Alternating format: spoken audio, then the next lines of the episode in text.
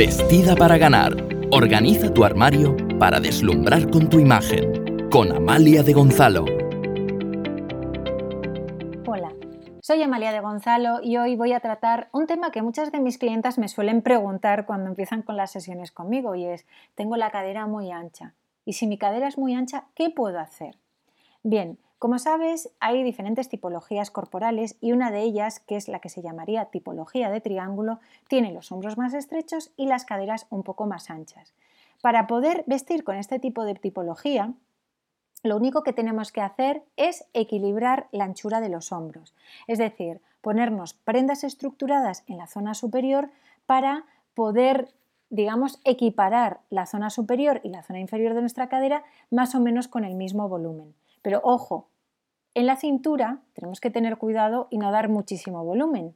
¿Por qué? Porque si damos mucho volumen, entonces lo que vamos a hacer es un círculo. Tenemos que tallar, no entallar, sino tallar de una manera sencilla, de una manera discreta, con eh, prendas, pues a lo mejor que tengan, vamos a suponer, eh, un jersey, por ejemplo, un jersey fino, con unas pequeñas sombreras en la zona superior para que nos dé volumen en los hombros, no mucho, no estamos hablando de ponernos como si fuéramos un jugador de rugby en los años 80 o 90 que se llevaban aquellas super hombreras, no, estamos hablando de una hombrera que dé un poco de forma a nuestros hombros y eh, si llevamos un jersey que esté tallado, pues tipo canalé, por ejemplo, que tiene la línea eh, vertical, lo que vamos a hacer es estilizar toda la zona superior.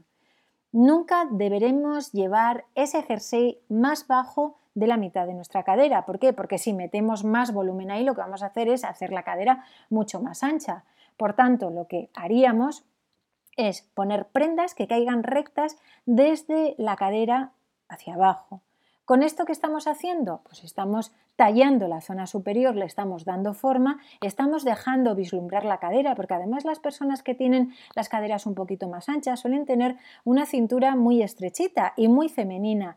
Entonces, tampoco es ir con un pantalón apretado, con un cinturón apretado ahí, que al final, bueno, pues hace arrugas por todos los lados y las arrugas, los bolsillos, todas aquellas cosas que pongamos cerca de la cadera van a dar muchísimo volumen.